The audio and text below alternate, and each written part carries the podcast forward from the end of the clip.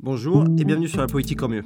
Alors aujourd'hui, on va revenir sur le procès de Dupont-Moretti pour prise illégale d'intérêt et dont le verdict a été rendu le 29 novembre avec une belle petite relaxe à la clé pour le garde des Sceaux.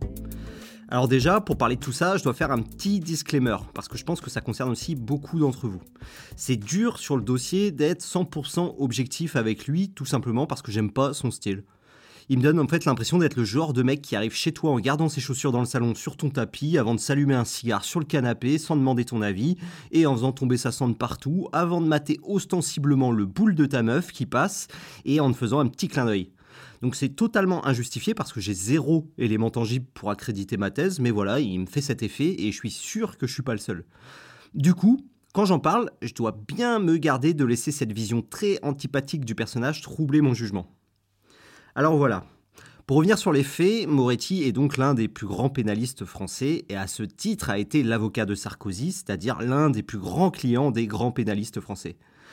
Dans le cadre de ce petit business, des juges ont fouillé dans les habitudes téléphoniques de l'avocat, ce qui l'a mis très en colère en dénonçant des juges qui se permettent tout. Quelque temps après, il est devenu garde des sceaux. Et c'est là que ça commence à sentir de la rondelle comme affaire, parce que Dupont-Moretti va alors se retrouver juge et parti. Il se retrouve à devoir traiter le dossier sur la façon dont l'enquête a été menée sur lui. Il retire alors la plainte qu'il avait déposée contre les magistrats et le dossier est classé.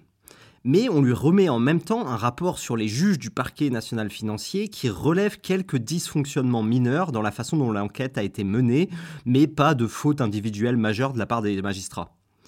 Et là, on rentre vraiment dans le dur du dossier. Parce que suite à ce rapport, Momo décide de lancer une enquête sur trois magistrats, ce qui provoque directement une levée de bouclier des syndicats de magistrature, qui vont alors porter plainte à leur tour pour prise illégale d'intérêt contre le garde des sceaux. Celui-ci décide alors de se déporter et c'est le Premier ministre qui récupère le dossier, celui qui était à l'époque Jean Castex.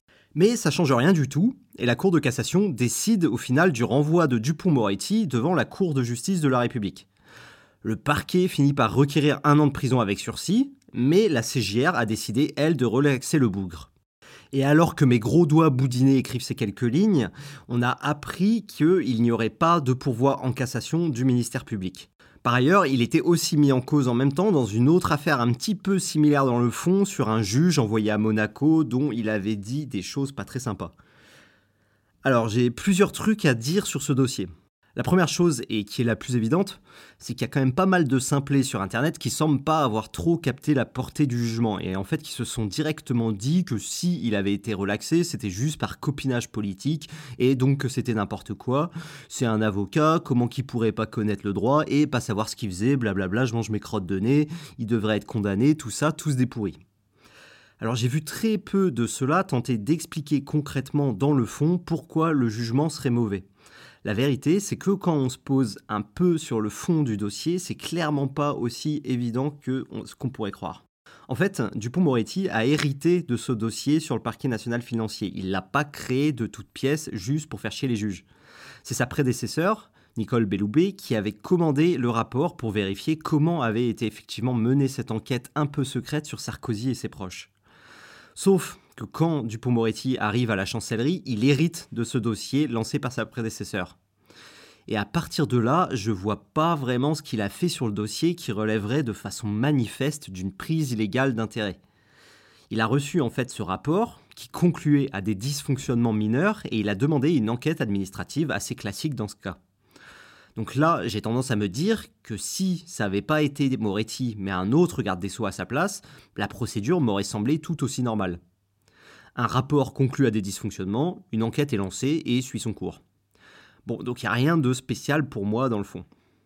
Donc à moins de considérer qu'il aurait dû rien faire du tout et laisser les magistrats exercer en toute impunité et au-delà de toute éventuelle loi et procédure, ça me paraît quand même assez normal qu'il y ait une enquête il aurait pu éventuellement se déporter plus tôt sur le dossier. Mais dans tous les cas, et le jugement le dit bien, c'est que c'est des prérogatives du ministre qui peuvent s'exercer et tout ça, ça suffit pas à justifier une condamnation. Et c'est là que le jugement de la CJR me semble pas totalement déconnant. Ok, Dupont-Moretti était bien en situation de conflit d'intérêts vu qu'il a dû prendre des décisions sur un dossier dans lequel il avait été parti. Mais se retrouver dans une situation de conflit d'intérêts, ça peut pas être suffisant pour condamner quelqu'un. Sinon, en fait, on pourrait tendre des pièges aux gens et la décision de Belloubet de lancer une enquête aurait pu être juste un piège tendu pour son remplaçant. Donc en fait, il faut, une fois qu'on se trouve dans cette situation de conflit d'intérêts, agir de façon volontaire et intentionnelle. Et c'est ça la jurisprudence de la Cour de cassation jusqu'à aujourd'hui. L'article du Code pénal sur le sujet dit qu'il faut bien prendre, recevoir ou conserver le conflit d'intérêts. Prendre, c'est volontaire, recevoir, ça peut laisser penser qu'il suffit que ça soit passif, mais ça paraît difficile en fait de jamais se retrouver en situation de conflit d'intérêts passive quand on est un ministre qui voit passer des centaines de dossiers sur son bureau et souvent en lien avec le domaine d'expertise dans lequel on a longtemps exercé. Et en fait, Moretti a plusieurs éléments qui plaident en sa faveur dans le dossier. Il aurait jamais exprimé une animosité envers les juges ou une volonté de revanche, selon les différents témoignages que la CGR a pu recueillir. Ensuite, il avait fait recenser les dossiers sur lesquels il avait bossé pour éviter de travailler dessus et décider de ne pas faire remonter auprès de son cabinet ces dossiers-là. Et enfin, la haute autorité pour la transparence de la vie publique avait pas très bien informé le ministre dans les délais.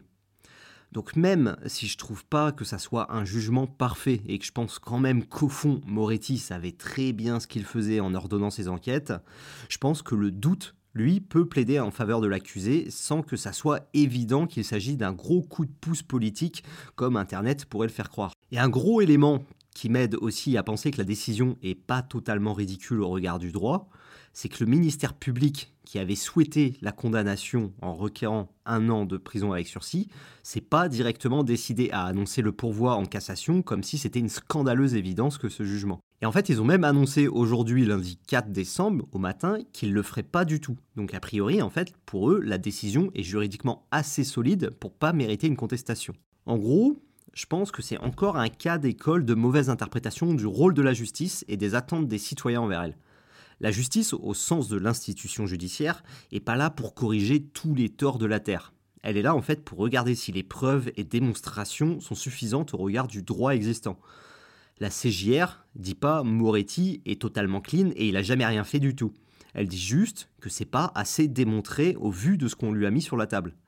Et donc qu'on n'a pas franchi le seuil qui permet d'être sûr de la culpabilité de l'accusé.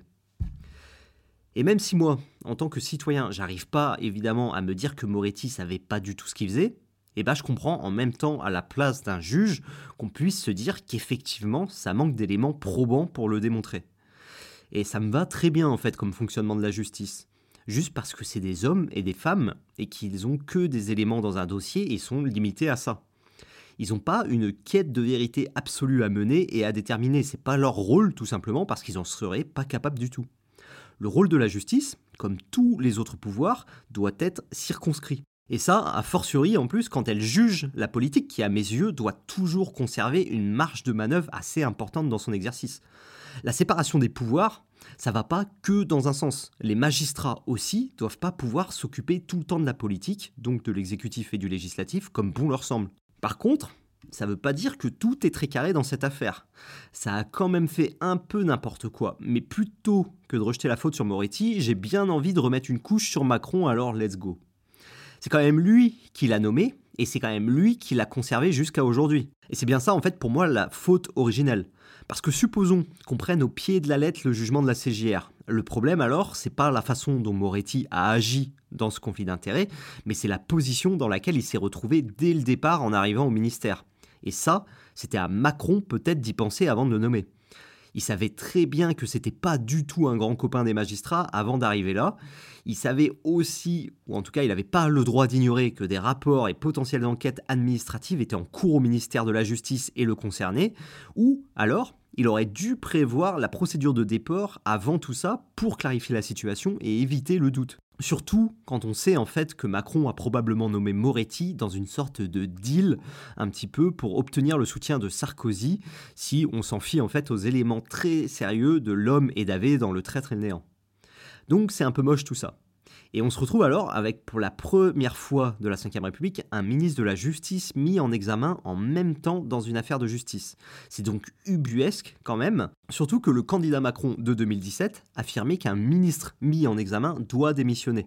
Avant de revenir dessus avec le cas Moretti donc, et décider que ben non, pas besoin. Mais El Presidente s'est pas arrêté là non plus, parce que maintenant que Moretti est relaxé, c'est quoi le projet? Eh ben, c'est surtout de conserver Moretti, alors que les relations entre le ministre et les magistrats sont et vont rester exécrables. Et on va pas me faire croire que ça aura vraiment aucun impact sur le fonctionnement sain du ministère de la Justice. Je rappelle ensuite quand même que Durugy avait dû démissionner de son ministère, donc sous la pression de Macron, pour quelques dépenses injustifiées à cause desquelles il s'était fait taper dessus de façon très médiatique. Mais ici, par contre, il n'y aurait donc aucun problème à conserver Moretti. Donc à nouveau, je me demande qu'est-ce que la cohérence politique de Macron? C'est quoi la ligne de moralité politique que veut tenir le président? On navigue quand même très à vue là, et c'est quand même proche du radeau à la dérive. Bon, évidemment, la dernière faute, mais ça c'est une faillite politique générale, c'est pas la faute de Macron, c'est la Cour de justice de la République, dont la composition, avec une majorité de parlementaires, est pas idéale au nom de la théorie des apparences. C'est-à-dire qu'il faut pas seulement que la justice soit rendue, il faut aussi qu'elle donne l'impression de l'être de façon correcte, impartiale et transparente. Clairement, la CGR coche pas du tout les cases. Mais toutes ces questions évoquées, de la définition de la prise illégale d'intérêt à la nécessité de laisser une marge de manœuvre politique face au pouvoir des magistrats et à la pertinence de la CJR, en fait, tout ça n'aurait pas eu besoin d'être posé sans la faute originelle facilement évitable du président de la République, et dans laquelle il persiste jusqu'à aujourd'hui. Merci d'avoir écouté cet épisode. N'oubliez pas de le noter, le partager autour de vous, de me suivre sur votre plateforme d'écoute et Instagram. Par ailleurs, j'ai pu voir mes statistiques 2023 sur Spotify uniquement. Vous êtes donc plus de 500 à avoir fait de moi votre podcast préféré et 3000 l'un de vos 10 podcasts préférés. C'est donc énorme et gros merci bisous. Je vous dis à la semaine prochaine si je suis pas incarcéré pour un pot de vin d'ici là. Ciao.